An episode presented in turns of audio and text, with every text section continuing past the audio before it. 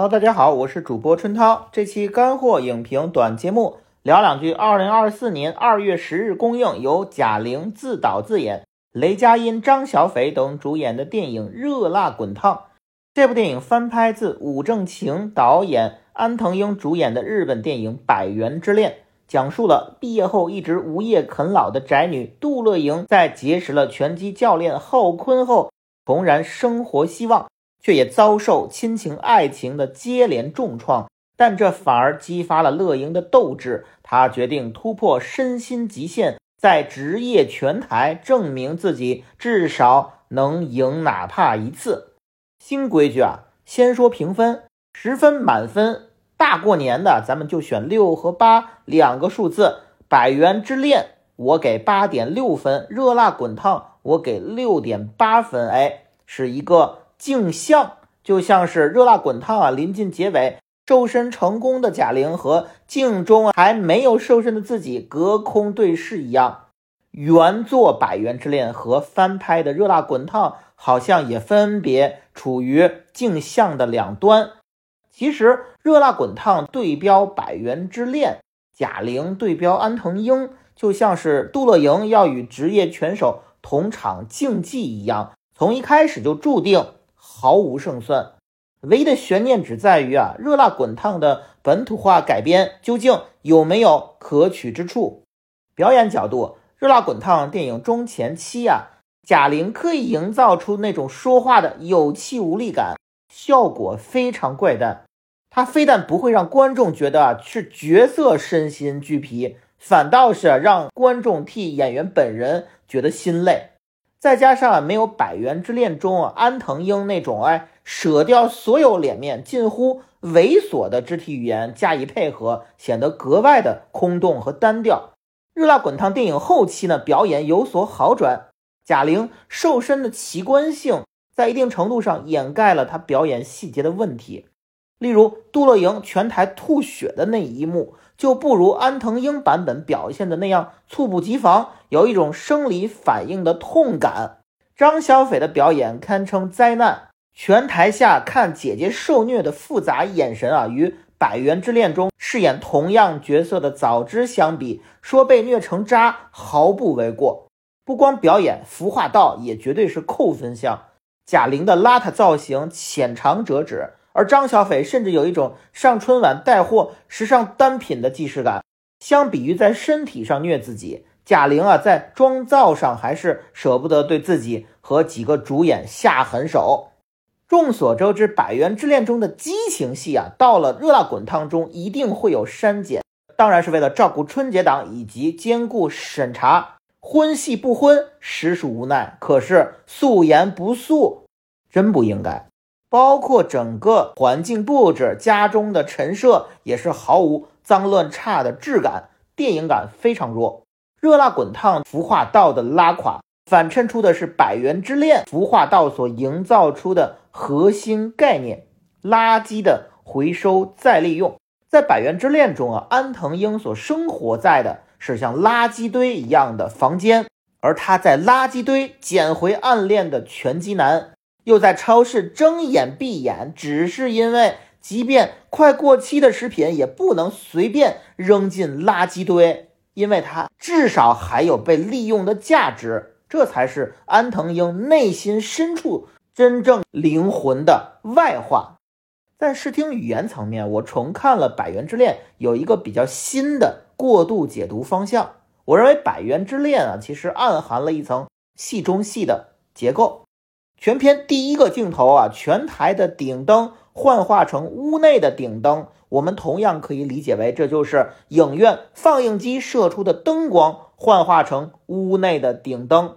拳击是照进女主角一子生活的一束光，那电影也同样是照进女主演安藤英人生的一束光。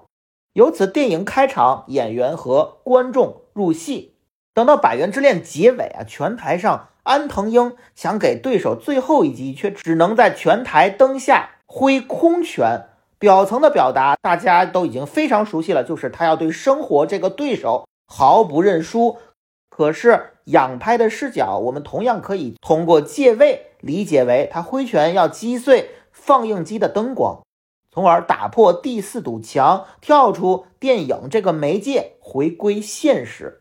因此，很多观众吐槽的安藤英最终还是和渣男在一起了。这个糟糕的结局，我个人的理解，它其实是一种电影理想主义之外的真正现实。因为在现实中，很多普通人还会盲目的进行一些明知是错的爱情选择，不是看不穿，而是没有其他更好的选择。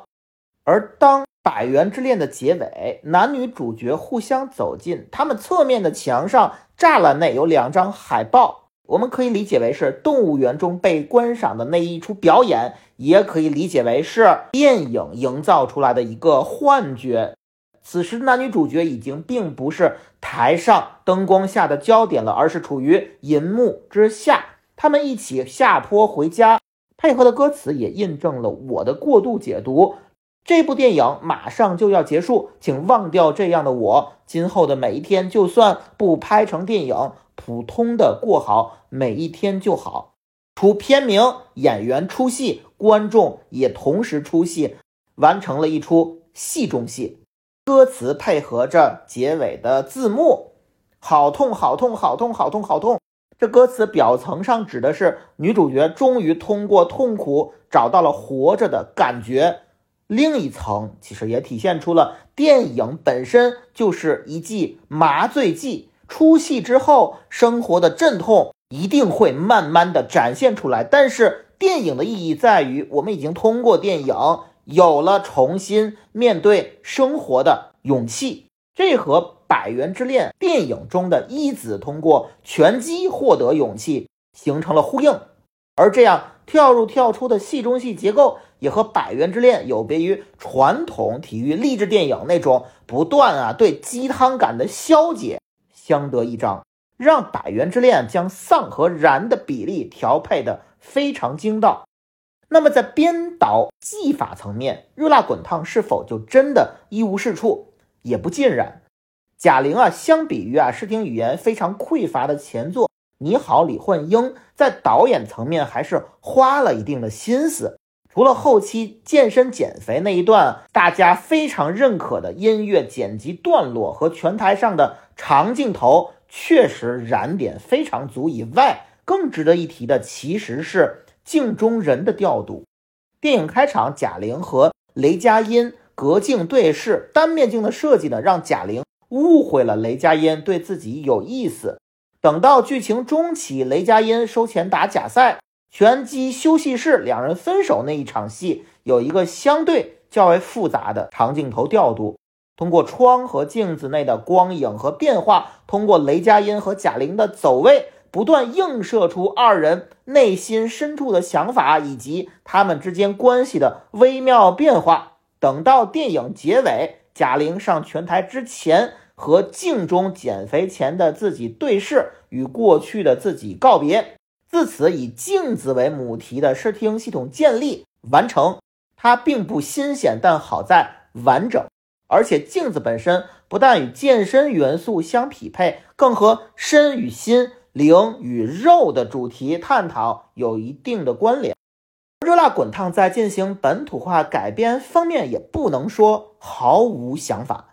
比如说，放大了拳击健身办卡充会员这个概念，非常具有中国本地的特色。而男女主相识的契机也是因办卡而起，这个概念相对还算巧妙。热辣滚烫在高潮部分的闪回段落，相比于《百元之恋》有自己的独特想法。在影片中前段，他刻意隐去了每一个事件背后最为悲凉的那个部分。比如说明明被闺蜜绿了，还去做伴娘；明知道被亲戚利用，上节目还配合；明明万念俱灰，却连求死都不能。这些悬念的揭开，导演试图一来让贾玲最后爬起来挥拳变得更加令人共情；二来呢，让影片中前段喜剧氛围尽量不要被破坏。第一点，我觉得做到了；第二点，则偏偏。失分在贾玲最应该做好的喜剧性上。百元之恋》开场啊，仅三到五分钟就将安藤英和家庭每一个成员的性格关系描摹得清晰准确，技法简练，叙事效率极高。相比而言，《热辣滚烫》的开场非常糟糕，还没有等主角人物建立起来，新引入的，比如说电视台实习的亲戚杨子就先来抢镜，随后又是一大段新加入的男友乔杉出轨闺蜜李雪琴的故事。这些配角的戏份，一来不好笑，二来大幅度挤占主角戏份。糟糕的辅线，直到整部影片最差的一场戏达到巅峰，就是贾玲上综艺节目受辱。在托德·菲利普斯执导的电影《小丑》中啊，主角菲尼克斯他的理想就是做一名成功的脱口秀演员，所以呢，他本人在脱口秀上被羞辱，这正是他走向极端的重要因素。可热辣滚烫的这个主角上综艺节目。其实只是为了展现这个人物，他不懂拒绝，要帮亲戚忙，反而被亲戚背刺，从设定上就大打折扣。加之这场戏，马丽和魏翔两位嘉宾尬聊到，我怀疑根本就没有剧本和台词，全是临场发挥。然后呢，又因为这场戏最大的一个底，贾玲的晕倒其实是按杨紫的耳机提示表演出来的。这个大梗需要在这场戏暂时藏一下，所以导致整场戏匆忙收场，从头到尾一无是处。但是同样是这场戏，启发了我对于《热辣滚烫》如何进行真正大刀阔斧改编的一个新的脑洞思路。我认为，既然贾玲目前的表演水平肉眼可见的缺乏电影感，有浓重的综艺痕迹，那不如放大电影中的真人秀和综艺元素。将《百元之恋》中啊跳入跳出银幕的那个概念置换成跳入跳出真人秀的概念。你看《热辣滚烫》开场有一个很好的概念，就是贾玲在摄像头中被亲戚作为观察对象观察。如果我们从这一点进行生发，之后的所有故事都基于一个综艺栏目要对杜乐莹暗中进行改造，甚至连。拳击教练雷佳音的出现也是栏目组精心安排的节目效果。杜乐莹初期在不知情的情况下，成为整个 play 最重要的一环。杜乐莹自己以为把生活过成了愤怒的公牛，但其实他只是楚门的世界。最终，杜乐莹得知，连自己的拳击比赛同样不是真正的拳击比赛，只是一场聚光灯下的真人秀表演。他又。何去何从？包括热辣滚烫的花絮部分，其实大家有没有觉得比正片更打动人？我们对于热辣滚烫的绝大部分好感，我相信并不来源于角色杜乐莹的成功塑造，而是现实中贾玲真正的拼搏。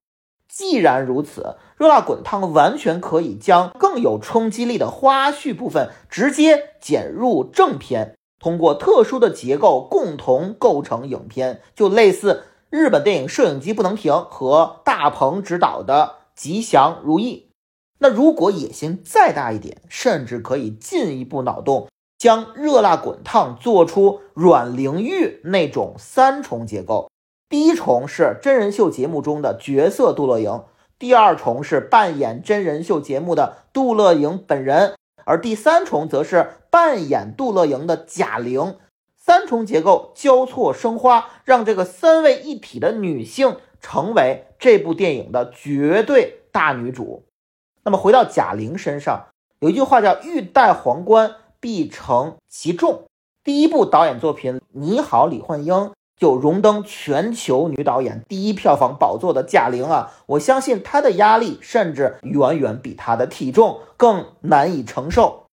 现如今，格雷塔·格韦格导演的《芭比》已经抢过了贾玲的全球女导演票房 C 位。春晚有一个流行词儿叫“上春山”，失去了 C 位下春山的贾玲似乎也卸下了她的千斤重担。而随着一百斤的体重也被贾玲自己用汗水卸下，虽然轻装上阵，但贾玲脸上的笑容似乎也没有以前那么灿烂了。是不是因为目前这部电影所受到的一些质疑呢？热辣滚烫的开场，贾玲啊一路走过卖彩票的、算命的，哎，似乎在暗暗的和质疑他的人去较劲。我能赢一次，也能赢第二次。赢靠的绝对不仅仅是中彩票的运气，不仅仅是因为命好。在一个人们啊，似乎已经不再相信发生奇迹的年代，能够眼睁睁看到贾玲真正努力创造的一个小小奇迹，不得不说，他还是有些动人的。虽然这份真诚能够打动人。但事不过三，如果贾玲还想向一个优秀的导演方向发展，那么她的下一部作品绝对不能再只交出真诚二字。最后说一个彩蛋：热辣滚烫杜乐赢家超市楼梯口有一个非常不易察觉的贴纸，对我而言异常醒目，因为它是和我们干货影评的一个梦幻联动。哎。那个标志就是干货大合集，在电影中啊，它指的是超市中的干果，而我们干货影评正是干湿分离，只讲干货。好，感谢收听本期干货影评短节目，你们的每个小小支持或大大的不支持，都是我们更新的巨大动力。